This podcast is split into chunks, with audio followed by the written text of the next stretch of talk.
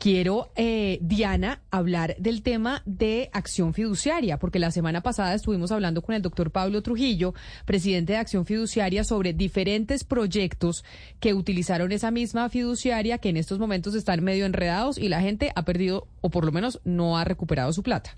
Así es, Camila. Desde la semana pasada venimos hablando y usted no tiene ni idea a raíz del llamado que hizo el mismo presidente de Acción Fiduciaria de que habláramos con las víctimas, porque eso de hablar con abogados, decía él, pues nos han escrito un montón de víctimas, porque son casi 10 mil personas, Camila, y precisamente está en la línea hoy eh, una de las personas que no solamente invirtió en uno de estos proyectos, sino que además lo vendió, lo ofrecía, o sea, alcanzó a ofrecer este proyecto y hacer que mucha más gente invirtiera y también salió todo mal. Está en la línea María del Pilar Medina. María del Pilar, mucho gusto. Gracias por estar en Blue. Hola, buenas tardes a todos y a la mesa. ¿Cómo están? Bien, María del Pilar, usted fue eh, eh, inversionista y víctima, pues, eh, del proyecto Aeropuerto Business Hub. ¿Qué le pasó a usted? Bueno, hablo sobre como inversionista o como comercializadora en el proyecto. Primero como inversionista y cómo llegó a ser comercializadora o fue al contrario, ¿cómo llegó usted a ese proyecto? Eh, bueno, yo empecé a comercializar derechos fiduciarios. Yo en el mercado llevo con una experiencia más de 10 años con derechos fiduciarios. He vendido Estelar, Ibis, Bacata, Aeropuerto Hop y muchos proyectos eh, con derechos fiduciarios. Nunca había tenido ningún problema con ningún proyecto de inversión.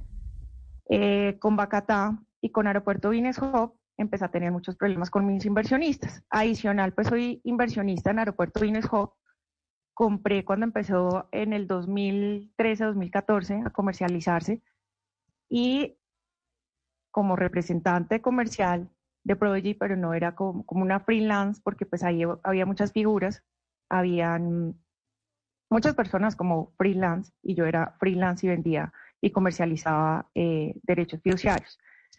Empezaron a llamarme, a comentarte que qué había pasado, que no sé qué, también yo entré como en la angustia en realidad qué era lo que podía estar pasando con los derechos fiduciarios. Traté de llevar también eh, inversionistas para arrendar el edificio, como que pues arrendar como eh, arrendatarios, todo. Pero no se dan las cosas, no se dan la oportunidad porque pues yo llevaba a veces eh, inversionistas y, y, era por piso que se podía arrendar, pero entonces yo les decía, no, pues la persona necesita 300 metros, 400 metros, no necesita un piso completo y pues no dejaban que yo pudiera arrendar. Eso, esa figura la hice como dos o tres veces, como pues además trabajo en finca raíz hace 10 años, como les comentaba. Entonces, pues todo empezó como, como, un, como un silencio absoluto de un edificio que está totalmente abandonado, que no, que no da ninguna rentabilidad hacia nosotros como los inversionistas. Y antes de pandemia, pues esta figura ya me estaba era preocupando y pues llegamos muchos inversionistas a unirnos y a tomar acciones legales al respecto. Pero usted, ¿cuál? Nosotros cuando hablábamos eh, la semana pasada con el señor Trujillo sobre ese caso en particular del edificio en el que usted es inversionista y entiendo que también promotora, él nos decía que lo que pasa es que pues no se ha podido arrendar o no se ha podido vender el, em, edificio, el inmueble y que ellos no quieren entregárselo a los eh, socios, sino que se eso tienen que decidirlo con la constructora y con la promotora. ¿Cuál es la, eh, digamos, como la hipótesis que usted tiene de por qué no se les permite? ¿Qué es lo que quieren lograr con ese edificio que no les permite a ustedes los eh, propietarios arrendarlo o venderlo o hacer algo con ese inmueble?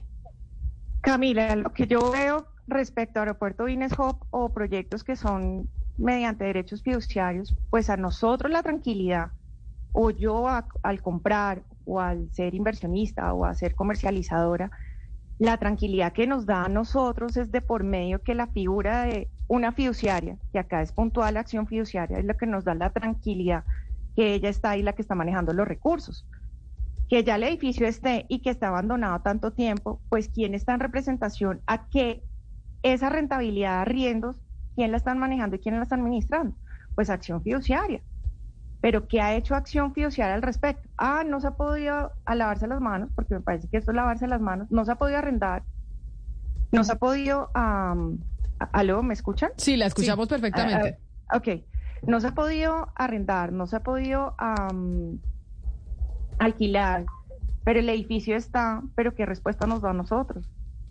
Igual la fiduciaria sí es responsable de muchas acciones porque ellos son los que reciben el recurso de todos los inversionistas. Y si ven que el proyecto no va a dar y está vigilado por la superintendencia, ¿por qué le sueltan a un promotor o a una constructora los recursos y hacen un edificio que no da la rentabilidad y nuestro dinero qué? Yo tengo muchos casos, como por ejemplo el mío personal. Yo invertí en Aeropuerto Vinesco para la educación de mi hijo. Muchos inversionistas acá vendieron carros, apartamentos, personas que han estado enfermas. Yo sé muchos casos que han metido su plata ahí eh, y con deudas, con una plata de 40, 50 millones en un derecho fiduciario que realmente ahí quedó. Y acción fiduciaria que, que es la, la que maneja nuestros recursos y la que nos da la tranquilidad, qué es lo que pasa en ese momento que por qué no, no da una respuesta. Pues es que precisamente por esa razón es que los buscamos a ellos y pedimos una respuesta. Y nos decía el doctor Trujillo que quería que escuchara a las víctimas, escuchar a las personas que invirtieron en ese proyecto y que hoy, como usted, pues tiene la inversión de la, de la plata de la, de la educación de su hijo ahí enterrada sin que le den una contestación sobre qué es lo que va a pasar con, eh, con esa inversión. Pues, eh, doña María del Pilar Medina, mil gracias, víctima del aeropuerto, de la inversión de Aeropuerto Business Hub en Bogotá. Gracias por estar con nosotros y por hablar como víctima de esta situación. Gracias a ustedes por invitarme y pues denunciar este tipo de cosas porque estamos como acostumbrados a que sigan pasando y no toman acciones al respecto pues eso es lo que estamos buscando, una respuesta contundente y concreta de acción fiduciaria. Vamos a tener todos los días víctimas para escucharlas de este tipo de desarrollos inmobiliarios que hoy tienen su plata ahí enterrada y no tienen ningún tipo de respuesta sobre el